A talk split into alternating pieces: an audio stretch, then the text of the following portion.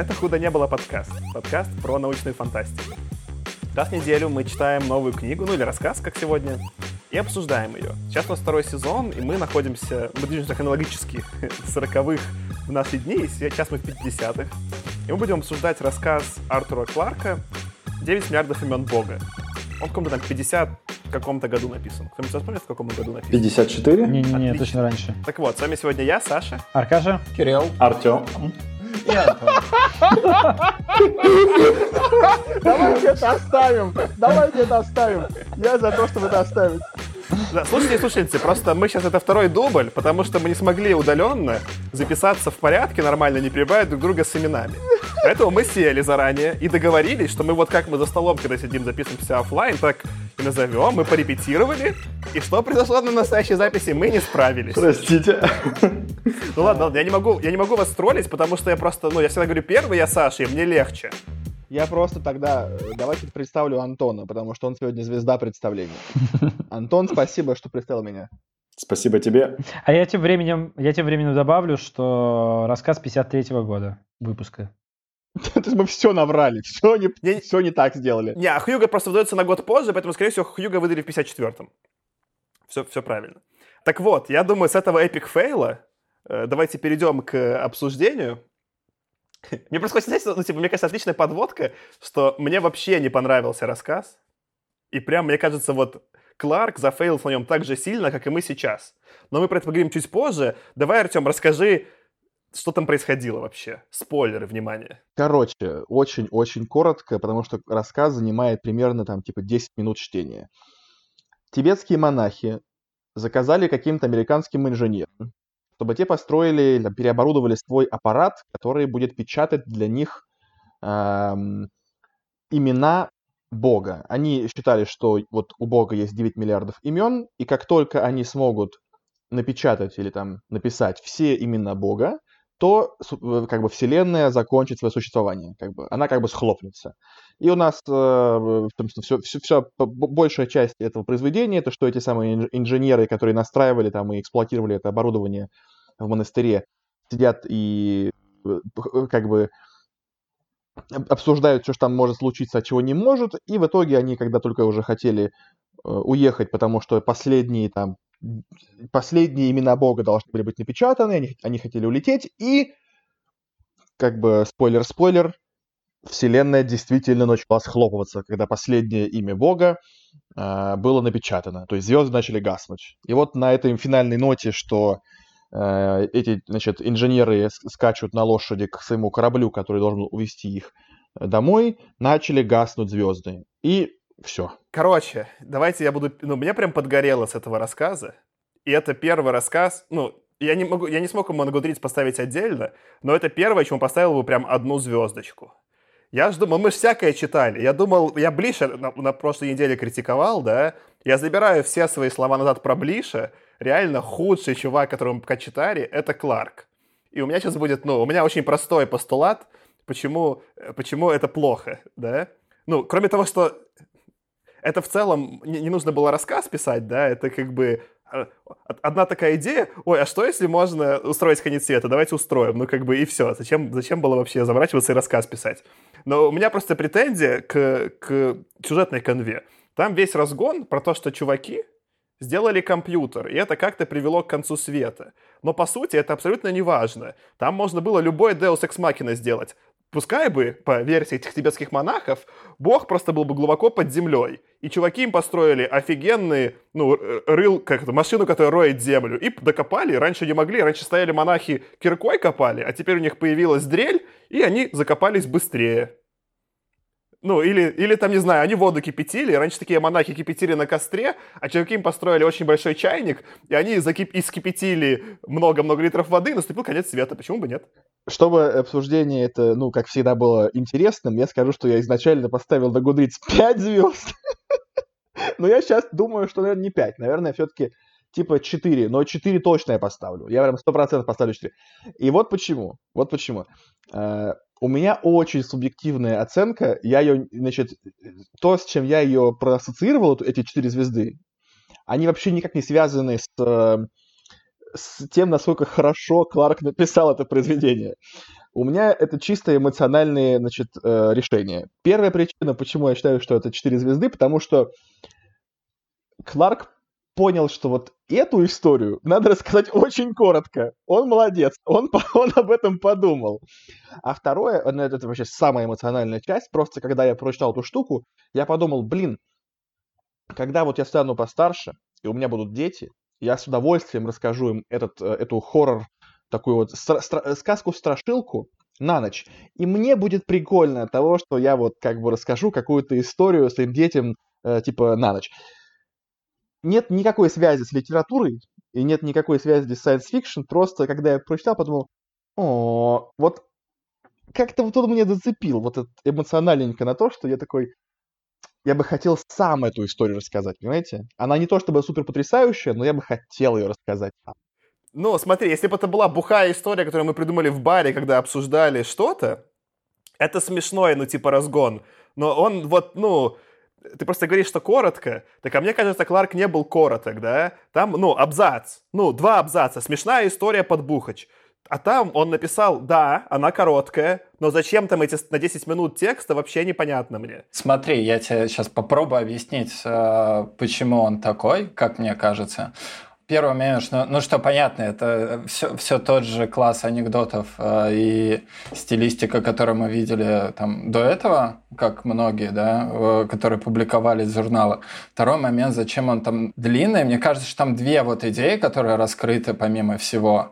Возможно, я, конечно, немного глубоко копаю, но что я там увидел? Во-первых, что там было такое противопоставление как раз про то, что якобы вот эти монахи, которые неожиданно используют э, какое-то современное оборудование, и это как бы добавляло немного иронии. Это, знаешь, как там крестьяне, которые, там, не знаю, строят вот ракету, и он такой, типа, неожиданная штука. А вторая, что он немного еще стебется над, собственно, инженерами, которые там не замечают, что вокруг красивые горы хотят свалить обратно. Но самая основная линия, которая там есть, это про то, что они условно не верят.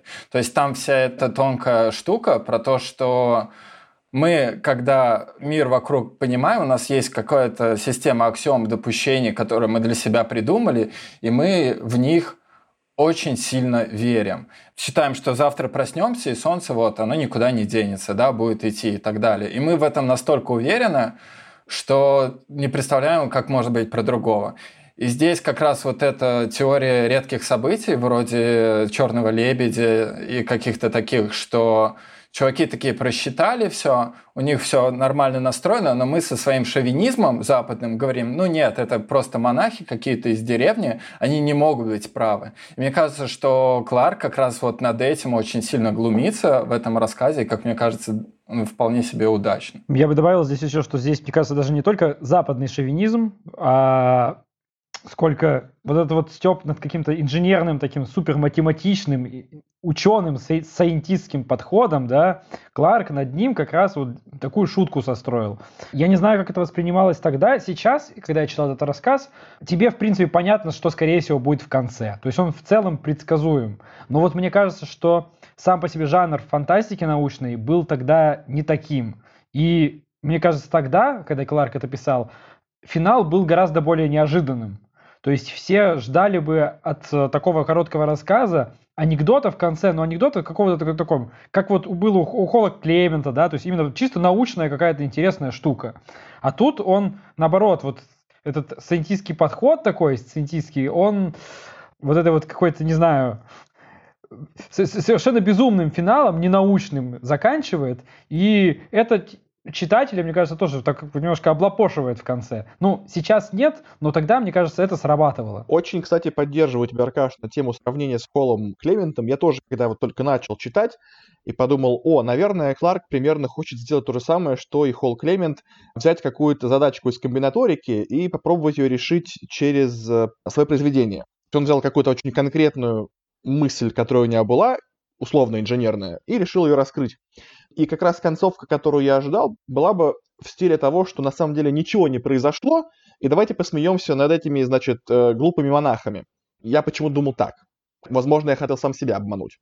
А в итоге, когда получил концовку вот такую с концом света, вот этот вот стык инженерной мысли и мистики, он в итоге как-то вот почему-то показался мне притягательным. Хотя, кажется, Сашну претензию я тоже понимаю, что действительно это похоже на очень такое, ну, как будто в лоб объяснение того, чего ты хотел сказать. Это, то есть эту мысль, которую очень долго и правильно описывал Кирилл, можно было бы действительно глубоко расписать и использовать для этого какие-то более сложные конструкции. А он сделал это просто типа раз, два, три, космос гори. Типа вот. И еще, смотри, ты сказал с Клементом, но Клемент, он, да, можно было от него ожидать более какое-то математичное Э, объяснение. Но для меня это как раз э, с тем же самым Блишем, которым у нас вот в стык пошло сейчас, э, это очень сильно перекликается, потому что Блиш тоже очень заходит на территорию ты сказал мистическую, но я бы даже сказал это немного про другое. Это про то, что у тебя настоящий ученый, он э, должен быть открыт ко всем возможностям, да, то есть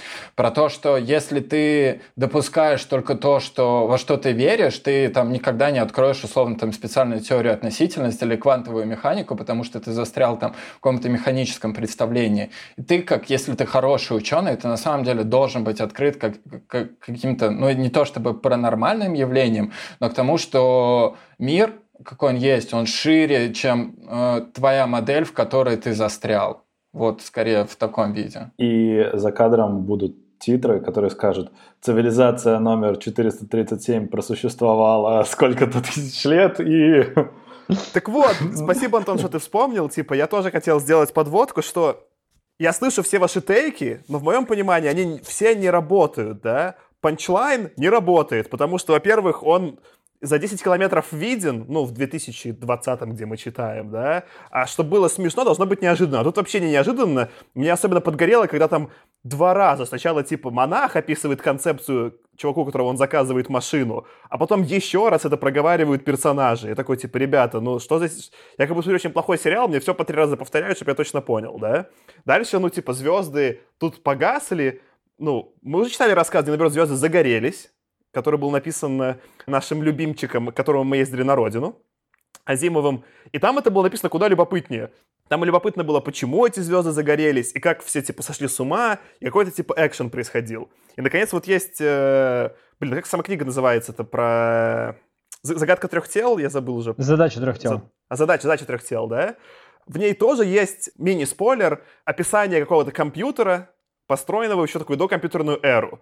Но там то читать любопытно, потому что автор описывает, как они делали всякие логические схемы, транзисторы и все остальное. Не знаю, там, ну, транзисторы они там делали в данном случае, типа, там, цепочки и, и, или при помощи кучи-кучи воинов, которые что-то там, типа, двигали, там, не знаю, шпагами, и что-то что происходило. И это тоже такой, типа, вау, они собрали, типа, аналоговый комп. Ну, а здесь, по сути, если совсем упрощать, у них есть просто калькулятор, чуваки отвозли калькулятор, и он сработал как бы, Кирилл, окей, ты накидываешь, что в этом есть философия, про то, что интересно подумать, насколько должны быть ученые открыты, чем наука отличается от религии, но в целом Кларку плевать, это тоже не раскрыто. Там, ну, можно было, не знаю, сделать любой угол. Можно сделать угол про то, что как вот ученые верят в свою науку, так и монахи верят в свою религию, да? Интересный тейк. Он тут вообще никак не присутствует, кроме того, что там задекларированы ученые и монахи. Ну и что? Как у них конфликт интересов? Никак. Но показано, что инженеры вообще даже не допускали мысль, что это хоть в какой-то мере может быть правдой. То есть они как бы рассматривали только с э, гораздо более позиции, типа, чтобы побыстрее свалить, и чтобы им там претензии, если что не выяснили. Поэтому, ну, вот этот конфликт там был, в принципе. И то, что я все раскрыл, мне кажется, что это как раз подразумевалось, и из-за этого он, как бы, знаешь, такой очень легкими росчерками это набросал, и ну, такой рассказ. Я, я согласен, что, возможно, он там не претендует прям на, на супер много, но именно в таком формате такого рассказа на 5-10 минут, мне кажется, что он такой симпатичный. Так, а мне кажется, что вот, ну, мне в целом, я понял, чем больше мы читаем, мне Кларк как автор не нравится. Ну, я, там все мои претензии остаются, типа там нет, нет характеров, нет людей, все добрые, ну, в общем, ему все это неинтересно. Но я могу читать его романы, типа того же «Свидание с Рамой», потому что там все-таки есть какое-то предположение. А что, если будет вот такой большой космический корабль, да? И дальше из этого предположения есть много следствий, которые я сам, не подумав, не могу до них догадаться. Ну, например, он там нужно, чтобы он специальным образом вращался, чтобы на нем можно было сделать какое-нибудь озеро, и это озеро будет вести себя вот так, а если корабль перестанет вращаться, будет вот так, да. Много есть инженерных предположений, которые ну, или мне надо какие-то выкладки делать, сидеть самому, типа, очень долго думать, а тут мне их рассказывают, думаю, о, прикольно, да, типа, инженерная задачка, про которую я не подумал. А тут, ну, я во всем про том, про что пишет Кларк, разбираюсь лучше Кларка. Я, при том, что я в этом не разбираюсь, я лох, как бы, да? но, но, но там настолько как бы детский наивный взгляд, и, и нет никакого дополнительного слоя, который можно ему продумать, кроме того, что, ну, вот калькулятор, вот он сработал, ну и все, закончили. Ох, ребятки, я просто, конечно, я, я в шоке, что вам понравилось. Ну, слушай, мне кажется, тут как бы история-то не в том, что калькулятор сработал. То есть это-то и не важно. Калькулятор нам Кларк дает только для того, чтобы мы думали про калькулятор и что дело в нем. А на самом деле дело вообще не в нем, а дело в том, что вот наши чудо-инженеры вообще даже не допускают то, то, как это все на самом деле закончится. И такие стебутся там над этими монахами, шу подшучивают, говорят, ну и фигней не занимаются. На деле оказывается, что ой, а нет. И ну, это просто такой достаточно интересный наброс. Сейчас, я вот повторюсь, да, как бы он в целом кажется банальностью. Но из того, что мы читали до этого, кажется, что нигде такого прям не было. И это довольно интересно. Другой вопрос, что здесь как бы научная фантастика, она очень условна, только потому что там есть какая-то машина и так далее. Но вообще говоря, там это не то, что sci-fi, это действительно такой прям анекдот-анекдот. Но в целом, я бы не сказал, что мне очень понравилось, но в целом было более-менее неплохо. Для короткого рассказа точно. И уж объем его меня точно не напрягал, потому что, мне кажется, даже не 10 минут, это 5 минут чтения. То есть, мне кажется, для 5 минут чтения ожидать какой-то глубины я даже не ожидал. Был просто интересный такой наброс. Ну, забавная мысль. Э, дополняя Аркашу вот на тему того, куда заходит Кларк, даже можно представить какой-то там такой вопрос. Довольно-таки теологический. Могут ли люди что-то сделать на Земле, в принципе, чтобы это отразилось как бы на Боге напрямую, или чтобы он что... То есть вот эта вот связь между действиями людей и а, какими-то там и каким-то пониманием того, как, как действует этот вот бог, его эта сущность, как это взаимодействие может повлиять на то, что нас окружает, это скорее, вот мне кажется, ну, для научного фантаста тоже интересный заход в теологию. Мы, конечно, не можем никогда знать, что на самом деле имел в виду великий Пушкин, но вот если подумать, зачем научному фантасту заходить в теологическую тему, и что он там хочет доказать кому-то, наверное, уж кому-то хочет доказать, какую-то свою идею рассказать, вот это мне интересно. Мне очень было бы интересно понять, что действительно закладывал Кларк в идею, что, ну хорошо, вот предположим, что у Бога есть 9 миллиардов имен. Почему нужно уничтожать Вселенную? И почему, если их все их перечислить? Это просто ради того, чтобы, ну, рассказать ребятам в клубе, как я раньше там высказывался, либо это какая-то все-таки у него мыслишка у него такая долго играла, и он думал, так, ладно, ну, роман не сделаю, ну, на 5 минут напишу. Моя претензия в том, что как раз-таки сам по себе вопрос, который ты озвучиваешь, Тёма, он интересный. И я бы про него почитал что угодно. Но ничего, кроме потенциальное наличие такого вопроса, Кларк не делает. Он заявляет, что «А вы знаете, существует наука и религия, и они как бы друг другу противоречат, и еще непонятно, кто из них прав». Ну, просто, Кларк, это, конечно, глубина анализа невероятная. При том, что, ну, есть миллион же интересных вопросов. Есть вопросы интересные теологические, типа, а как на это реально смотрят какие-то настоящие религии, а не выдуманные им? Есть вопрос философский, а как реально в мире знаний уживаются наука и религия? Там же есть философский вопрос, типа, такой экзистенциальный, а может ли вообще быть какое-то, ну, мировоззрение, которое включает оба? Там есть миллион интересных вопросов. Ни на один из них Кларк не, даже не пытается подумать про них. И... У меня сейчас пришла странная идея, что, представьте, вот ты когда сидишь такой, тебе кто-то звонит, и ты такой берешь трубку, и что-то тебе говорят, и ты такой пытаешься записать, что там тебе говорят, и ты просто себе стикет ноут пишешь, такой там типа э, «Сергей, вторник, 14, молоко», да? И это для нас называется «коротко записал мысль». А для Кларка и для его ребят написать вот рассказ на 5 минут, это примерно как застолбить, ну, типа, тему какую-то. Это как ярлычок создать на рабочем столе, чтобы потом, может, роман напишу, если из этого, ну, потом получится. А этот, он просто мысль записал свою. Значит, это он сидит, сидел такой, Кларк, за что же ретро-хьюга будут давать? Или он, подождите, это ретро-хьюга или хьюга? Ретро-ретро. В 2004 Это ретро, вот. дали. Да-да-да. Вот и он сидел и думал, за что же будет в 2004 давать ретро-хьюга? Что же нужно написать? Напишу вот это. И в целом, кстати, попал. Видите, все-таки есть у него талант. Ну, у меня единственное, что изменилось, как бы я реально вот на прошлом выпуске критиковал Блиша и его заходы на религию. Я забираю все обратно. Глубина анализа Блиша невероятная. И у меня скорее была претензия к Блишу, общая, глобальная, ну, про которую мы еще поговорим, типа, на следующей неделе, про э, города в полете, да, что там много-много всего, и не все дожато. Но зато хотя бы у Блиша он набрасывает 50 идей, но три из них реально прикольные. А, ну, другие 47 типа отстой. Но вот это для меня, типа, 9 миллиардов имен Бога, это как вот те, любая из 47, которые Блиш набросил. Ну, типа, она должна была умереть на столе редактора. Блишу, ладно, таки быть, я теперь прощаю, потому что он все-таки набросил 50, и 3 зашли. А тут мне дали, ну, видимо, если писал, типа, это рассказ, как, э, вот, как он реально из сборники рассказов подряд, да, это был бы, который я просто пропустил, ничего не запомнил, давай следующий скорее. Ну, проходная серия просто, неважно, филлер. Ну, тут я бы в сравнении с Блишем еще добил бы плотностью идей на единицу текста. Вполне возможно, что у Кларка она все-таки, ну, получше.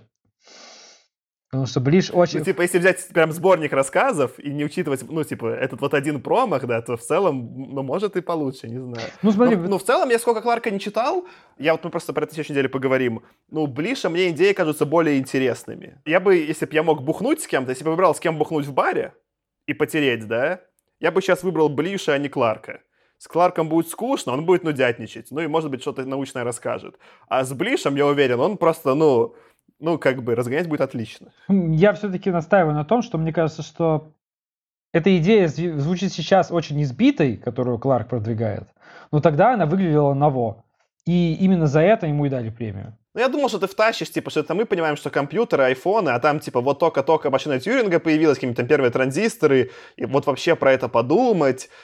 Там же так еще не реп этот комп описан, что он просто какими-то перестановками занимается. В общем, им даже комп не нужен де-факто, им нужна просто машина счетная, ну, в смысле, арифмометр умный. Ну, они же это так и, в общем-то, так и позиционируют. Меня в этой истории скорее возмущает, типа, а куда монахи вообще торопятся? Да нет, они не торопятся, у них просто есть задача, они ее решают. Они придумали, как ее можно решить лучше. Но они могут ее решить, они могли ее решить ручками, ну, типа, зачем тратить деньги лишние? Так слушай, тут же, кстати, еще одна классная штука, которая он, он тоже немного стебанул, походу, это про то, что у буддистов есть эти вращающиеся барабаны, смысл которых в том, что в них лежат записочки с собственно, молитвами, и считается, что за счет того, что у тебя барабан крутится, они автоматом читаются. И это такая оптимизация, потому что за счет ветра. И тут э, Степ про то, что за счет того, что они купили компьютер, это такая же оптимизация. И там есть прямо отсылка за счет того, что он сказал, что генератор вообще крутил барабаны эти молитвенные. Поэтому тут на самом деле тоже такой хороший заход у Кларка. Ну да, монахам не, не, не чужда лень просто. Ну, я в целом могу поверить, что каким-то людям не чужда лень. Я бы скорее удивился, если бы было наоборот. В общем, я предлагаю agree to disagree про то, что мне кажется, что это был просто такой тычок в пользу супернаучного вот этого ригидного мышления, которое сделал Кларк. Это довольно прикольно и там смело. Потому что, знаете, есть же у But, But есть э, такой интересный заход, что все мы живем в каком-то сообществе, где какие-то мысли считаются правильными, а какие-то нет. То есть я начну сейчас вам залечивать, там, условно говоря, что не знаю, там, Путин э, супер классный, то много из вас могут со мной там не согласиться. Или про то, что там, знаешь, ну ладно, Путин плохой, наверное, Трамп, да, возьмем и скажем, что Трамп супер интересный, и все скажут, ты чё? Вот, точно так же, как, э, ну, если я в кругу своей бабушки скажу, что там Бог это там не существует. И как бы, э, в принципе, вот сообщество, с одной стороны, вроде прогрессивных людей, оно будет реагировать достаточно так же ригидно, как, э, ну, условно говоря, какие-то люди, которые там верят в Бога и такие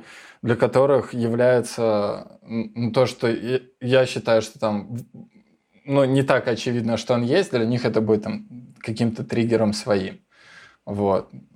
Поэтому... Ну, это, это, это правильно, просто вот что же, ну, что же писали остальные авторы в 53 году? Что именно это произведение получило в итоге ретро-хьюга. Что, что же там такое, что, что, настолько был сухой год, что ли, я не знаю. Мне еще кажется, что, возможно, тут дело в том, что Кларка, как бы, будущее произведение, которое мы будем читать, и которое у него еще есть, и которое мы обсуждать в рамках Хьюга и Небюла премии не будем, но у него они тоже есть, они как раз-таки, скажем так, ну, в них очень много такого научно-инженерного подхода, очень сухого, и Кларка за это мы еще будем, я думаю, критиковать и вспоминать, ему припоминать это, но довольно забавно, что при том, что будущие произведения Кларка, которые были премиями оценены, они вот как раз такие сухие научно-инженерные, а в каком-то рассказе, которому потом дали ретро-хьюга, он этот такой научно-инженерный подход, сухой и как бы прагматичный, и вот, как Кирилл сказал, ригидный, да, немножко подстебывает. Возможно, это был такой тонкая ирония, не знаю. Может, его поймали после этого просто и сказали, чувак, больше такое не пиши. Вот. Ну, я вашу защиту, ну, я все равно поставлю Кларк, конечно, свою одну звезду, но если я сейчас погуглил, для меня как бы, ну, важная точка в отсечении, в понимании того, как устроена наука, это концепция научных революций, которую Томас Кун предложил. Я сейчас проверил, в каком году он, ну, у него была книжка очень известная «Структура научных революций». Там довольно простая концепция, для тех, кто не знает, что до, до него, грубо говоря, была такая история мышления, что вот ученые все время что-то меряют, думают, думают, и хорошие теории вот по мере накопления новых, не знаю, там, экспериментальных данных сменяют более плохие теории. А Кун предложил более радикальную идею, что все выглядит не так, что нет такого такого совсем поступательного процесса, а что просто в какой-то момент, условно, носители старых идей отмирают, появляются носители новых идей, и радикально сменяется вот, ну, какая-то концепция, да, что там переход не всегда такой плавный от Ньютона, не знаю, там, к Эйнштейну, а что он какой-то все-таки ступенькой. Думали так, а потом начали думать по-новому. И вот он написал эту книгу, и книга вышла в 62 году только, то есть это через 9 лет после Кларка. Ну, типа, для меня она просто набор, ну, базовых знаний, да, и потом же все дальнейшие там, ну, как бы, и, и дальше уже развивали э, философию науки, да, как бы. Но я так понимаю, и Кун Наверное, Поппер чуть раньше был, да? Поппер, наверное, еще застал. Ну да, вот типа Поппера, скорее всего, в этом смысле... Поппер начала века. Ну, это, это логично, да, как бы да. Кларк про вот эту фальсифицируемость и инженерность как бы рассуждает, да, но для него просто еще нет вот этого базовой точки знания про научные революции. Слушайте, а можно внезапно ворвусь с рандомной историей? В общем, я сейчас решил, ну, я как сказал про э, сухой год, я решил загуглить, какие были изобретения в 1953 году. И их буквально там семь. И это, ну, не так, не изобретение, события. Значит, э, какой, основано американское вакуумное общество. В СССР произведено испытание первой советской водородной бомбы. Шведский ученый получил первый в мире искусственные алмазы. В США началось цветное телевизионное вещание в системе NTSC. Был проведен эксперимент Миллера Юри, и учреждена премия Хьюга.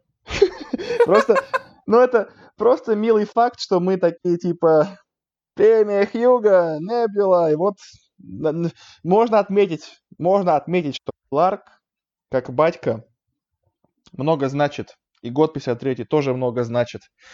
Мы можем, конечно, критиковать, но на самом деле, конечно же, мы его уважаем и ценим. Вот видишь, у Саши ощущение, что типа ты достал вино какого-то очень знаменательного года, а оно оказалось каким-то ужасным на вкус. А еще я сейчас понял, что, возможно, как мы уже пару раз такое обсуждали, э, даже на Гудриц как Саша уже отметил, этого рассказа нет отдельно. То есть он есть в рамках только сборника одноименного. И у меня сейчас пришла идея, может быть, ему дали это вообще не за этот конкретный рассказ, а за сборник одноименный. Но поскольку все-таки шорт-стори дают именно шорт-стори одной премию формально, то и дали в этот раз формально одному рассказу, который явно указывает на сборник, а за сборники не дают. Мне интересно почитать весь сборник. Мне скорее смешно в том смысле, что помнишь, там, когда мы делали пилот сезона, по-моему, ты даже говорил, что название классное, 10 миллиардов Да, имен Бога. Да. Я не буду спорить, название хорошее. Но вот настолько, насколько название хорошее, для меня настолько рассказ плохой. И для меня это такой пример, ну, трейлер очень удачный. Трейлер вообще, но если вот по названию судить как по трейлеру, э, ну, оно было самое прикольное и играющее. Но реально в итоге хайп не, не взлетел. Ну, слушайте, ну, короче, ну, наверное, ну, я, я слышу ваши тейки, мне кажется забавно, что я в целом, как просто персонаж, не очень люблю читать в этом смысле там исторические книги или типа старых чуваков, которые супер контекстно зависимы, где вся ценность только в том, что нужно знать контекст того, что происходило у чуваков. Все-таки все, что мы читали до этого, да, есть контекстная зависимость, например, там, ну, чуваки что-то не понимают, что-то у них там, ну, еще вот не, не стало там нормой знаний, да, но что-то такое они угадывают, что и в наши дни очень четко считывается, да, а здесь как будто он настолько вот для, меня он как, как фильм «Заражение» Содерберга, да, он настолько как бы уже какую-то просто реальность очевидную пишет, что я такой, Кларк, а ты мог бы и получше угадать? Но пишет, при этом он хорошо, те, сам текст технически написан, ну, качественно. Я тут еще, мы начали вспоминать, что сделали, я все-таки прочекнул быстренько, потому что мне немного резало ухо, что компьютеры это уже были тогда нормально. То есть ENIAC в 46 году сделали, и там уже были какие-то ENIAC 120, которые, в принципе, уже вполне себе такие работающие калькуляторы. Так что это какая-то... Ну, это такая ремарка, она на самом деле... Но это же они же еще ламповые. Ну были, да, да. ну да. Транзисторы, я думал что... про это, что, типа, у меня часть еще претензий именно к этому рассказу Кларка в том, что он берет какой-то гиммик, прием, да, того, что он, он берет компьютер и дальше пытается на это построить какое-то повествование. И в 2020-м я видел намного более веселое использование компьютера. Например, если мы говорим про реальность, был, не знаю, тоже «Матрица», да, которая куда круче рассуждает про то, как ну, через метафору вычислений можно пытаться описать, типа, там, не знаю, метафору Платона «Современный мир». Там, если, ну, если там хотите просто про компьютеры и их влияние на, ну, плохое на людей, то вот вам там, не знаю, черное зеркало, да. Э, Ну, Даже, даже в Demolished Man компьютер был интереснее. ну да, да, типа что э, компьютер уже настолько сейчас базовая избитая штука, что когда его просто представляют в виде калькулятора, и настолько он не понимает ни социальные последствия, ни философские, это, ну, может быть, просто уже из-за... Ну, типа, знаете, как будто если бы мы сейчас нашли какую-нибудь шутку, вот, я придумал метафору, мы нашли какую-то шутку, мы нашли бы первый стендап в мире про отношения романтические. Ну и, наверное, есть какая-то историческая ценность, что какой-то чувак первый про это пошутил, да? Но в наши дни мы бы смотрели такие, типа, что? Это даже уже как бы не уровень как бы КВН, это прям очень плохо, потому что, ну, очевидно, когда про это еще никто не шутил, первая шутка наверняка была очень, ну, так, ну, сейчас она будет очень плохой казаться. Вот для меня это очень устаревшая шутка про компьютер. Очень, ну, уже на поле, где после него много раз очень хорошо пошутили. Я только сейчас еще понял, что там же еще одна идея есть про то, что Бог один. Ну, что ну, мы его называем разными именами, но ну, то есть это тоже кажется сейчас немножко избитым, да? То, что это как было у Вырыпаева э, про то, что какая ваша религия. Я считаю, что Будда, э, точнее, что Иисус — это скрытый Будда, а Кларк как раз, ну, такой наброс. Я не знаю, насколько тогда это была свежая тоже идея, но про то, что все там какие-то ипостаси Бога, что это, по сути, ссылочки на просто одного и того же. Могло бы быть глубокой. Но с другой стороны, он, мне, мне показалось, что он просто использует, чтобы меньше вызвать противоречие, удобнее было написать. Ну, это какое-то божество, какое-то. В Тибете чуваки какие-то. Это чтобы не называть, а проще, ну, какие-то. Тогда проще, понимаешь? В этом смысле погружение в какую-то конкретную, ну, религиозную э, концепцию было бы сложнее. Там надо что-то думать, ну, исследовать. Тут что? Ну, просто какое-то божество. Оно одинаковое. Ну что, я думаю, мы и так обсуждали этот рассказ дольше, чем он, чем он занимает его прочитать. Вот. Кстати, а прикольно, знаете, кто сейчас возьмет реально после выпуска и после выпуска прочитает этот рассказ. И найдет там какие-то смыслы, которые мы не поняли. Это было бы великолепно. Пусть напишут. Да, с вами был «Худо не было» подкаст. Спасибо, что слушаете. Мы еще много-много эпизодов запишем. Да, ставьте нам звездочки в iTunes и пишите отзывы, тогда нас больше людей услышит, если вы еще этого не сделали. И с вами сегодня был я, Саша. Аркаша. Кирилл. Антон. И Артем. Всем пока. Пока-пока. Пока. Пока. Пока-пока. После записи эпизода мы немножко поговорили и решили еще сделать краткий такой пересказ философии и науки, потому что в том числе это будет важно для следующих эпизодов, где мы снова будем читать Блиша, который э, на эту территорию много раз заходит. А, концептуально вообще первые про философию науки думали, разумеется, греки. Ну, них, они в целом философию придумали и, и подумали про все. Но у них и таковой не было науки в представлении современном, поэтому у них просто какие-то части философии рассуждали про то, ну, типа, как вообще устроено познание. По факту, типа, вот, ну, какие-то рассуждения именно про науку там уже корректнее вести, начиная с 17 века, ну, и, может быть, даже чуть раньше, до 17 века, в том числе, типа, какие-то там вот средние века. Ну, в средние века там, понятно, у всех как бы все было более религиозное воззрение, и вообще все разгоны были про то, ну, как бы, то, что называлось словом гносеология, ну, как бы, а что вообще такое знание, познание, но скорее в каком-то религиозном ключе. И вот, когда в 17 веке начинается, собственно говоря, научная революция, и начинается, как мы понимаем, наука в современном уже виде, появляются две школы мысли.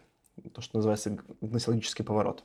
Одна школа мысли была рационализм, какой-нибудь пример там ученых, не ученых, наверное, философов, которые за нее топили, были Декарт или Лебниц. Рационализм говорил, общая, в общем-то, логика была такая. Я сейчас буду крайне упрощать и любительски пересказывать, но смысл такой, что в целом важно априорное знание, есть какие-то просто математические принципы, которые можно дальше логически развивать э, и приводить к каким-то ну, выводам, которые дедуктивно что-то рассказывают про наш мир.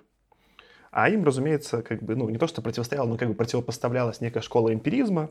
Э, мы упоминали, например, одного из ее представителей в эпизоде про 451 градус по Фаренгейту, это был Бекон, э, которого, про которого, кстати, э, Блиш дальше напишет э, целую книгу, э, то есть в его такой тетралогии уже про вот этот религиозный опыт, первый, который было «Дело совести», будет одна из книг, которая просто даже не научная фантастика, а прям, ну, типа, некая биография Бекона, просто написана как художественная книга.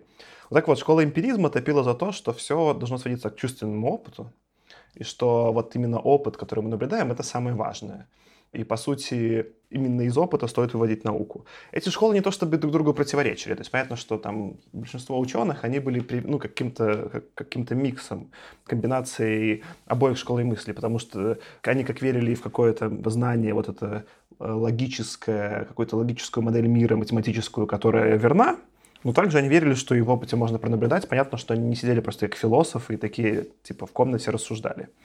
Ну и, в общем, вот было такое все еще как таковое не было именно философии науки, была вот эта вот гноси, гносеология, просто философия о том, как вообще, как мир-то познавать, что происходит. Ну и вот уже в 20 веке, по сути, появляется прям современная современная наука, и э, первый ее кусок, вот первая, там, не знаю, половина века, э, это была школа позитивизма. Вообще там у нее прекурсор — это работа Агюста Конта «Курс позитивной философии», которая была написана еще в 19 веке. Он в ней тоже как раз таки пытался вот подружить разные виды знания, и он там ввел типа три стадии знания или три стадии, как люди объясняют мир. У него была теологическая стадия, где люди объясняют все через понятие Бога. Ну, понятно, телеология, все через Бога. Была некая метафизическая, где люди что-то объясняют через и природу через абстрактные сущности. И была позитивная, где вот уже у явления природы дается чисто научное объяснение.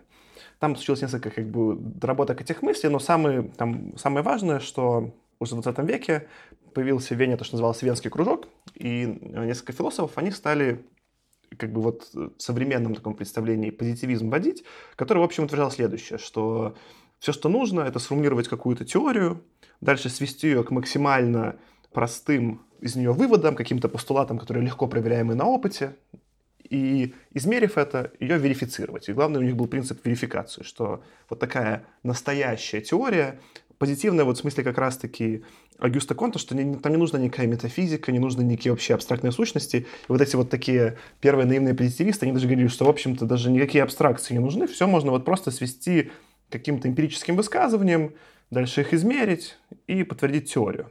А эти чуваки супер залипали, например, в тот момент они очень там на...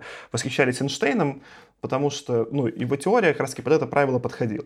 Общая теория относительности, которую он придумал, Эйнштейн, делала такое предсказание, что одно из предсказаний, которое делает э, эта теория, что э, масса большая должна искривлять пространство и, соответственно, искривлять движение света.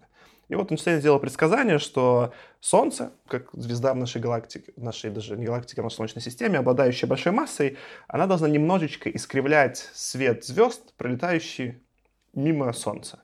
Но это нельзя посмотреть обычным типа днем, потому что Солнце очень яркое, и никаких звезд вообще не видно. Но это можно посмотреть во время солнечного затмения. И, собственно говоря, тогда и случился этот главный ну, это же некоторый сильный эксперимент. Эдингтон в 1919 году отправился на полюс и, собственно говоря, пронаблюдал на полюсе солнечное затмение. Оно было 29 мая 1919. И действительно, когда пронаблюдали звезды, как они находятся э, возле краешка Солнца, когда было затмение, то было видно, что их позиция смещена относительно того, когда они находятся не возле Солнца. Соответственно, ну, это было одно из таких наблюдений, подтверждающих общую теорию относительности. Собственно говоря, за это вот э, позитивисты зацепились, что вот как бы Эйнштейн классный, э, сделал теорию, у которой есть такое наблюдение про теорию. Его можно понаблюдать и верифицировать теорию. И, собственно говоря, ну, в общем, вот какой-то такой был э, подъем позитив, позитивной вот этой мысли в науке, что все скоро вот научно опишем, все будет очень легко, и вот это познаем мир.